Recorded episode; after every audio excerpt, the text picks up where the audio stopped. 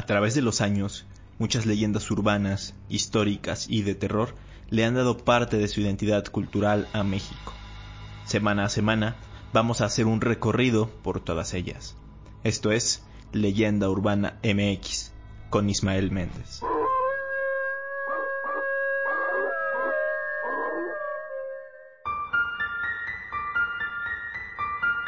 ¿Qué tal? Bienvenidos a Leyenda Urbana MX, el podcast de cada domingo enfocado a los mitos y leyendas mexicanas.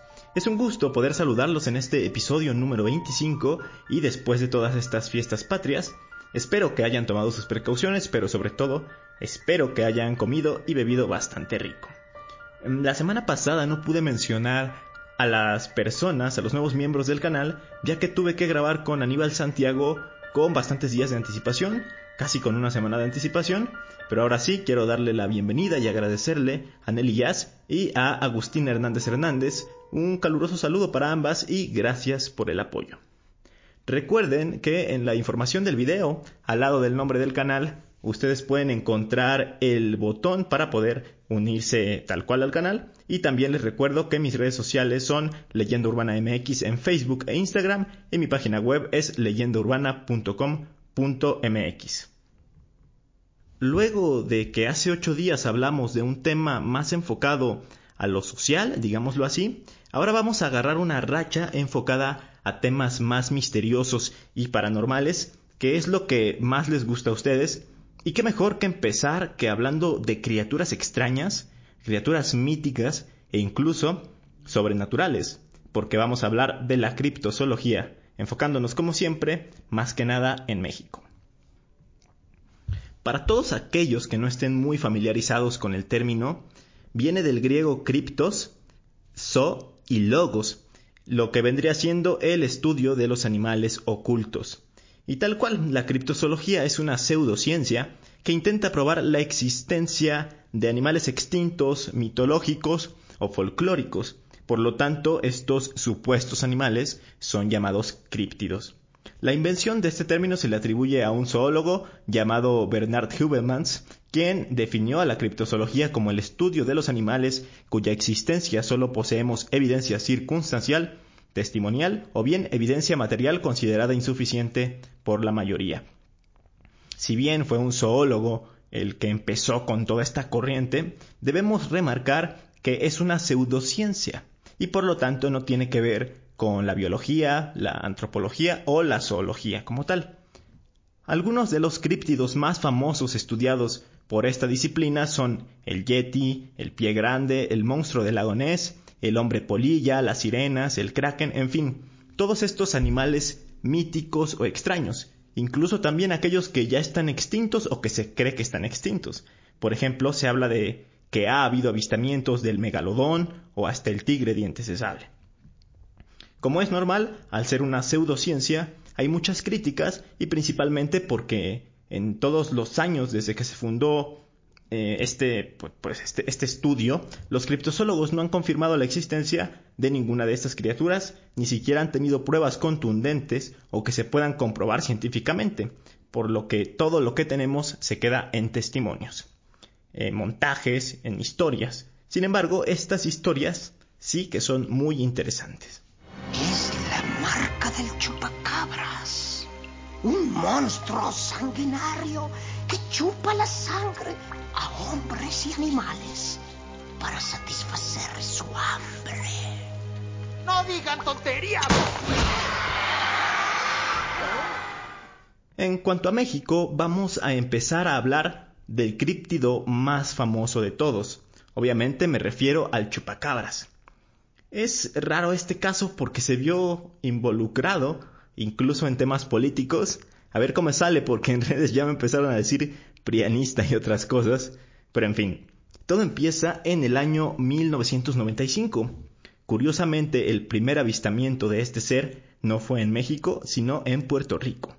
La primera persona que vio al chupacabras fue Madeleine Tolentino. Él lo describió como un ser terrorífico, parecido a un extraterrestre, que pasó frente a la ventana de su casa. Luego de eso, otros pobladores lo describieron como una criatura bípeda, o sea, que anda en dos patas, eh, que mide de entre un metro veinte a un metro cincuenta de alto, con grandes ojos, púas a lo largo de su espalda y largas garras. Esta bestia, como la llamaba la gente, era responsable por la muerte del ganado, al cual le succionaba toda la sangre a través de perforaciones en el cuello, como si fuera un vampiro se podría decir. Luego de que pues, se hicieran públicos otros ataques y de que los medios comenzaran a reportar nuevas víctimas que aparecían sin sangre, la leyenda del chupacabras se empezó a volver viral.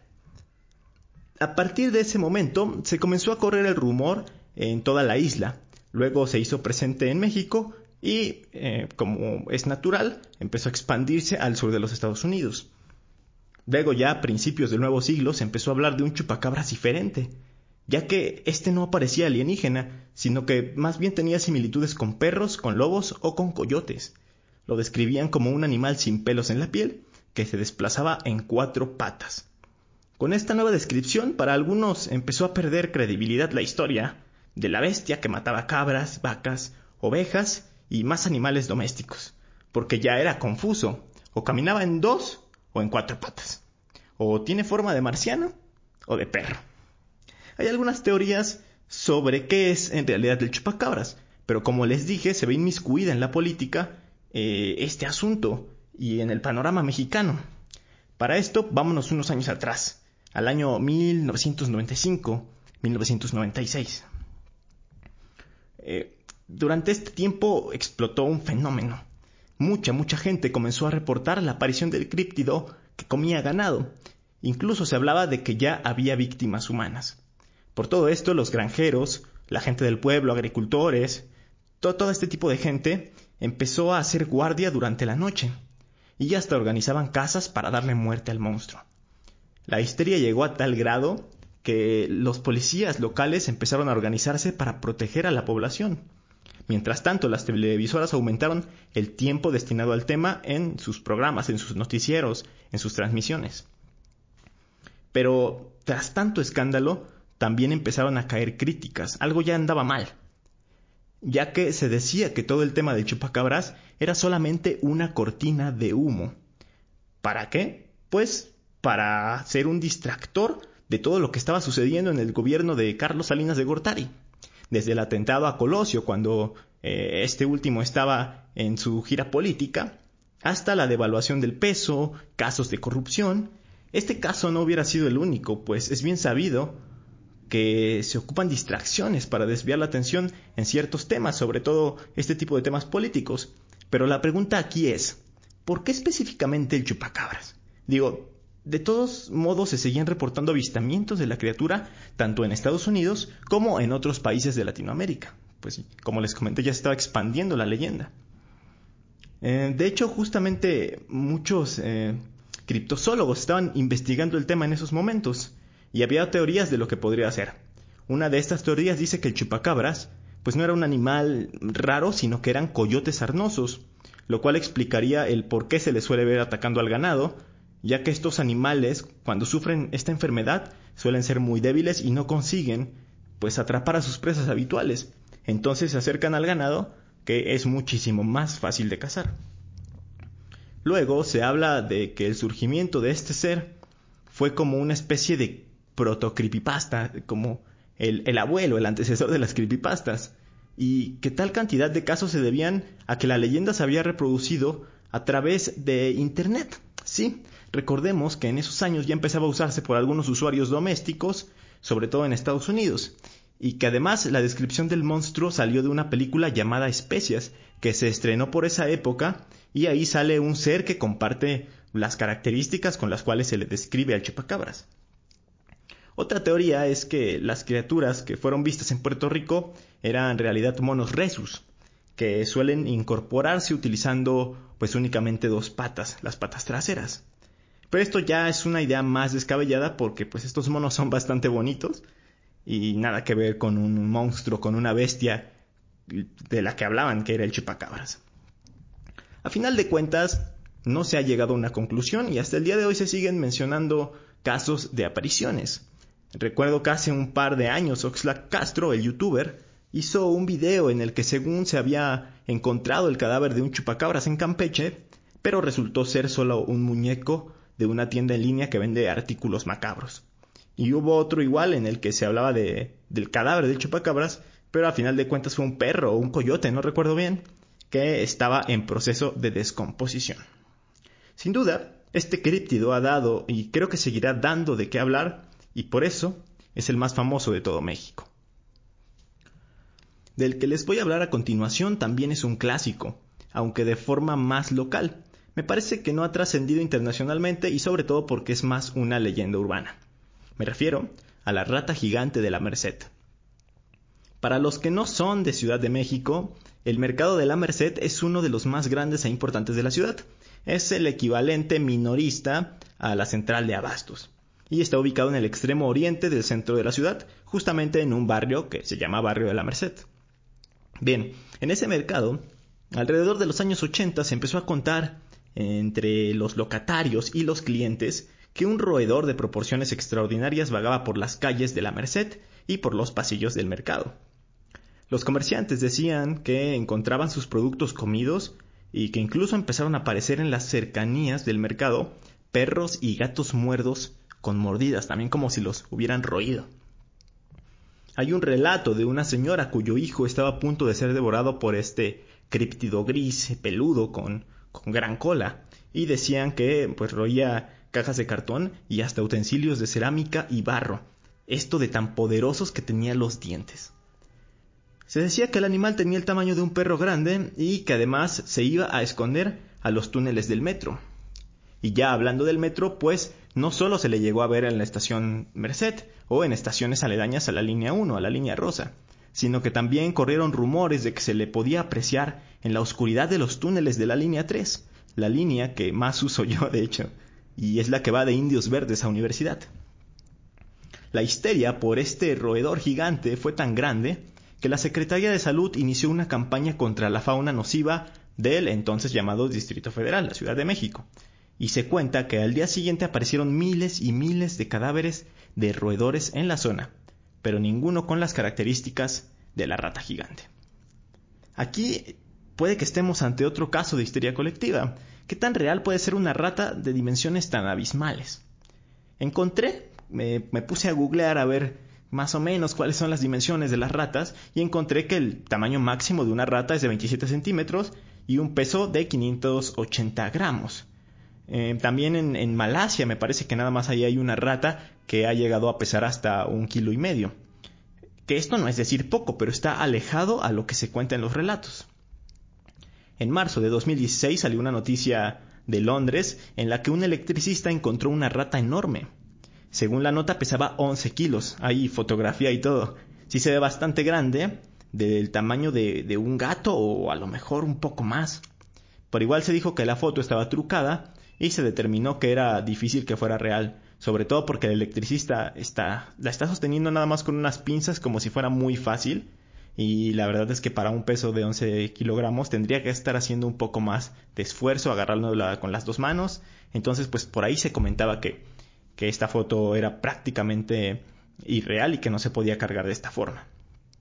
Entonces, una, una teoría más apunta a que la rata gigante pudo ser un rey de las ratas, Ahí les va.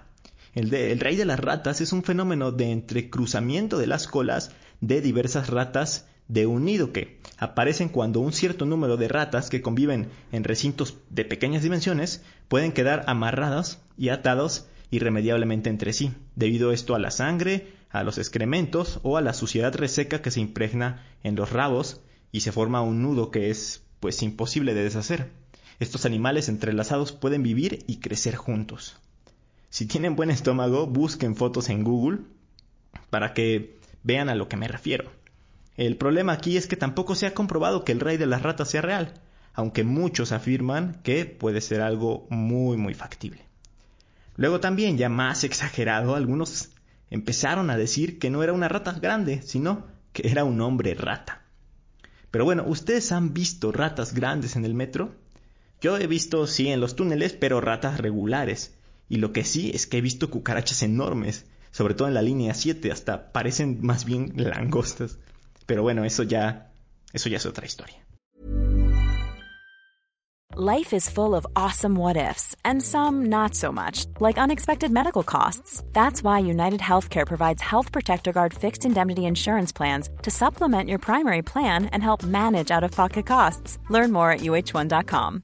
How would you like to look five years younger? In a clinical study, people that had volume added with Juvederm Voluma XC in the cheeks perceived themselves as looking five years younger at six months after treatment. Look younger, feel like you. Add volume for lift and contour in the cheeks with Juvederm Voluma XC. Reverse signs of aging by adding volume to smooth laugh lines with Juvederm Volure XC. For important safety information and to find a licensed specialist, visit juvederm.com. That's J U V E D E R M.com. Not for people with severe allergic reactions, allergies to lidocaine, or the proteins used in Juvederm. Common side effects include injection site redness, swelling, pain, tenderness, firmness, lumps, bumps, bruising, discoloration, or itching. There's a risk of unintentional injection into a blood vessel, which can cause vision abnormalities, blindness, stroke, temporary scabs, or scarring. Talk to a licensed specialist to find out if it's right for you.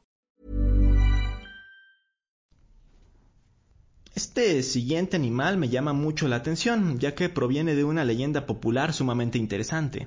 Es conocido como el cadejo. Este es un animal que tiene sus orígenes en la mitología maya, aunque se ha ido modificando considerablemente. Se habla de su presencia en México, Guatemala, El Salvador y de gran parte de Centroamérica, de hecho. El cadejo es un perro enorme de color blanco y ojos rojos que protege a los hombres cuando están fuera de casa a altas horas de la noche. Sin embargo, el cadejo tiene un enemigo, el cadejo negro, un ser diabólico que ataca y mata a las personas de dudosa moral. Cuando ambos, eh, el espíritu protector y el diabólico, se encuentran, comienza una lucha entre ellos que normalmente da tiempo para la persona y que ésta pueda huir. La versión mexicana de la leyenda cuenta que el cadejo era en realidad un joven que trató de persuadir a su padre para que dejara de beber. El chico se disfrazó como un perro y esperó a que su padre regresara de la cantina para asustarlo. Eh, como, como lo digo, su padre era bastante bebedor, entonces diario salía a la cantina. Así que el ritual se repitió cada noche en el que el hombre regresaba borracho. Este señor, cansado de que el perro le asustara, decidió matarlo la siguiente vez que lo encontrara. Así que esa misma noche, cuando se le apareció su hijo disfrazado de perro, sacó su machete listo para atacar. En ese momento el hijo se retiró el disfraz y ante la impresión el padre lo maldijo, lo condenó a acompañar en forma de perro a todas las personas que caminaran en la noche para protegerlas. Desde entonces, sobre todo en el estado de Chiapas, se cuenta que la misión del cadejo es advertir a la gente que suele salir a beber, emborracharse y enfiestarse para que más bien sigan el camino de la virtud. Esto mediante el miedo que causa su aparición en las noches. En caso de que te lo llegues a encontrar, hay que caminar cerrado, es decir, con las piernas juntas. Esto evitará que el ser se meta en medio y te lleve con él. O también cuando esté cerca hay que dar un escupitajo a la palma de la mano y dársela. Aunque dudo mucho que si estás borracho y te encuentras con el animal, pues te pongas a pensar en lo que hay que hacer, la verdad. Hay otras versiones. En Costa Rica se dice que el cadejo es un sacerdote el cual deformó el sentido religioso de la comunidad en la que trabajaba. Por tal motivo, Dios lo castigó condenándolo a permanecer 100 años en la figura de un animal. En Guatemala la cosa es parecida a México, pues se cree que cuida a aquellos que se embriagan y deambulan por las noches, ayudándoles a encontrar el camino a casa o bien durmiendo cerca de ellos para evitar que los roben o que les hagan daño. Por otro lado, en Honduras sí tienen más eh, mención la contraparte, o sea, el cadejo negro, ya que si una persona buena se le aparece el perro negro, llega el perro blanco a defenderla. Pero si esta persona es mala, el perro negro la mata y el blanco no hace acto de presencia. Gente que me escucha de Centroamérica, háganme saber qué otras versiones del cadejo existe en sus países. Y pues ya, ya lo saben, las veces que salen a beber y sin saber de qué forma llegan sanos y salvos a sus casas, Quizá es porque el cadejo los esté acompañando en su camino. Ahora vamos a hablar de un críptido que ha sido considerado como el Nessie mexicano, el Chan del agua. Este ser se ha mencionado en diferentes lugares de la República. Al menos en lo que estuve investigando vi que se ha divisado en Querétaro, Aguascalientes, Guanajuato y Jalisco. Pero al parecer en todos los sitios donde hay lagos o ríos grandes ha tenido presencia. Pero ¿qué es el chan del agua? Es un ser que según las descripciones es mitad hombre, mitad lagarto, o tal cual un lagarto antropomorfo. En la creencia popular este mítico personaje es el guardián de los lagos, en los testimonios, el Chan del agua asesinaba sin piedad a todos aquellos que no respetaran las, las aguas, los asfixiaba y les dejaba unas marcas muy peculiares alrededor del cuello proveniente de sus escamas. Por otro lado, específicamente en aguas calientes, también se decía que el Chan del agua atraía a las mujeres que se bañaban en las aguas del río San Pedro y las embarazaba. En consecuencia, a los nueve meses daban a luz a un bebé cuya paternidad se le atribuía al Chan del agua. Y esto es muy curioso, porque se dice que este es el origen del apellido Chan del agua, que no es broma si existe o existía el apellido. En este caso específico, sí se supo la realidad, o, o eso es lo que cuentan, y es que antes, en un cruce de ese río, del río San Pedro, se formaba un charco, un charco grande, conocido como el Campero, Ahí los soldados llevaban a sus caballos a tomar agua y a bañarlos. Entonces los soldados que, que bañaban a sus caballos ahí aprovechaban también para estar con las chicas que se escapaban para pasar unos momentos en su compañía. Pero de todas formas, muchos pobladores consideran que el chan del agua es real y que aún merodea en los alrededores del río en espera de alguien para asfixiarlo con sus manos escamosas. El lugar en donde sí varía más la versión es en Sinaloa, Ahí los pobladores de las comunidades del sur del estado tienen la creencia de que el Chan del agua es el dueño de las almas pecadoras de niños que no han sido bautizados.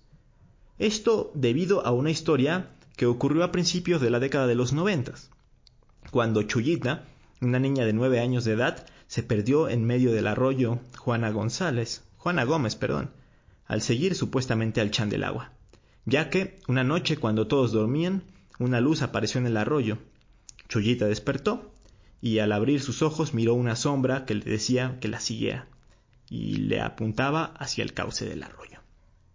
¿Ustedes conocían a esta criatura acuática? Hablando justamente de seres del agua, este último críptido del que vamos a hablar también se relaciona con el elemento vital, aunque sí está más enfocado a la mitología mexica, y no sé qué tanto se puede considerar dentro de la criptozoología actual. Estoy hablando del aguizotl, el nombre Agüizotl se traduce como el espinoso del agua o como perro del agua. De hecho, en muchas representaciones aparece mediante la imagen de un perro con un chorro de agua sobre su lomo. La descripción que se conoce en la actualidad fue hecha por los informantes de Fray, Bernardino de Sagún, eh, ya saben, en, en la historia general de las cosas de la Nueva España. Y dice así, es tamaño como un perrillo. Tiene el pelo muy lense y pequeño. Tiene las orejitas pequeñas y puntiagudas. Tiene un cuerpo negro y muy liso.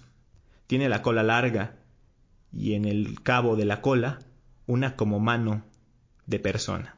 Tiene pies y manos y las manos y pies como de mona. Habita este animal en los profundos manantiales de las aguas. Contaban que atrapaba a aquellos que se acercaban a charcas y ríos donde habitaba. Sus presas ahí eran ahogadas. Se cree que el ataque de este ser estaba al servicio de las divinidades de la lluvia, que era como, como un trabajador de Tlaloc, se podría decir. Lo que supone que los dioses habían elegido antes a la víctima para que su alma fuera transportada al Mictlán. Los cuerpos de las víctimas aparecían tres días después, sin ojos, sin uñas y sin dientes, mismos que habían sido arrancados por la criatura en una caverna subacuática. Los únicos que podían tocar el cadáver eran los sacerdotes debido al interés de los dioses en el alma de esa persona. La criatura atraía a las personas con un sonido que se asemeja mucho al llanto de un bebé, o bien causaba remolinos que expulsaban fuera del agua a peces y ranas, por lo que sus principales víctimas eran pescadores. Hasta la fecha no se ha podido determinar el origen de la leyenda del Aguizotl, o si en realidad existió un animal semejante, aunque hay teorías de historiadores que sugieren que sí pudo tratarse de un animal ya extinto y que era endémico del lago de Texcoco, que pudo haber estado emparentado un poco con las nutrias. Lo que sí es una realidad es que hubo un gobernante mexica conocido como Ahuizotl. Fue antecesor de Moctezuma Xocoyotzin y se distinguió por encarnar las cualidades del animal mítico. Este gobernante, ya hablamos de él hace algunos episodios con, con Víctor de Apatín por México, y bueno, él logró expandir los dominios del imperio como ningún otro, gracias a que era muy buen combatiente, y pudo someter a más de 45 pueblos desde la Huasteca hasta Guatemala, y, al igual que el animal Ahuizotl, capturaba a sus prisioneros para sacrificarlos a los dioses. Como curiosidad, uno de los dos famosos indios verdes que están ubicados al norte de la Ciudad de México justamente es el Tlatuani Ahuizotl. Así que terminando el podcast, pásense a mi canal de YouTube para que vean la historia de estas esculturas. Seguramente les va a gustar. Con esto terminamos de enumerar a nuestros críptidos de hoy, pero antes de finalizar quiero retomar algo que hacía en los primeros episodios de este podcast y después se me olvidó seguir haciéndolo. Y es hablar o mencionar obras de la cultura popular relacionadas con el tema. Así que desde hoy vuelvo a hacerlo. En primera, y si se quedaron con las ganas de conocer a más criaturas, les recomiendo el Bestiario de Seres Fantásticos Mexicanos, escrito por Norma Muñoz Ledo. No importa que el libro sea para niños. Hay, una película que me gusta mucho, que también es para niños, pero trata mucho del tema, y, y, es en general la saga de las leyendas, pero en este caso la película es La leyenda del chupacabras. Está realizada por Anima Studios, que es un estudio de animación mexicano, y la verdad es que es bastante, bastante entretenida. Luego va a aparecer broma, pero, pero no. Ensamble Comics hizo una historia gráfica, un cómic tal cual que se llama Cristóbal el Brujo contra la Rata de la Merced. Estaría bastante curioso conseguirlo para ver qué tal. Esto también es más una curiosidad, pero encontré que en un episodio de My Little Pony sale el Aguizotl encarnando al papel de un villano. Y ya por último hay una película que se llama Cuentos y Leyendas de Honduras, en la que hay una representación ahí de la leyenda del cadejo. Estas son algunas de las ideas para que puedan ampliar la información y mientras ven alguna o leen alguna y me dejan sus comentarios yo me despido. Espero que les haya gustado mucho este episodio y no olviden que el próximo domingo tenemos una cita aquí en Leyenda Urbana MX. Mi nombre es Ismael Méndez y hasta la próxima.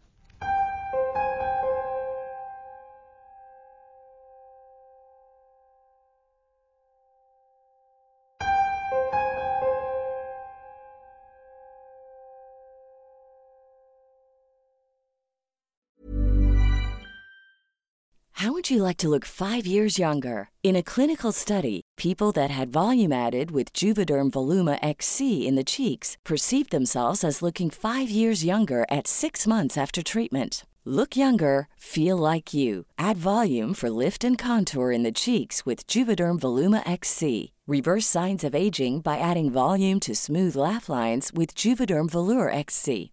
For important safety information and to find a licensed specialist, visit juvederm.com. That's J U V E D E R M.com. Not for people with severe allergic reactions, allergies to lidocaine, or the proteins used in Juvederm. Common side effects include injection site redness, swelling, pain, tenderness, firmness, lumps, bumps, bruising, discoloration, or itching. There's a risk of unintentional injection into a blood vessel, which can cause vision abnormalities, blindness, stroke, temporary scabs, or scarring. Talk to a licensed specialist to find out if it's right for you.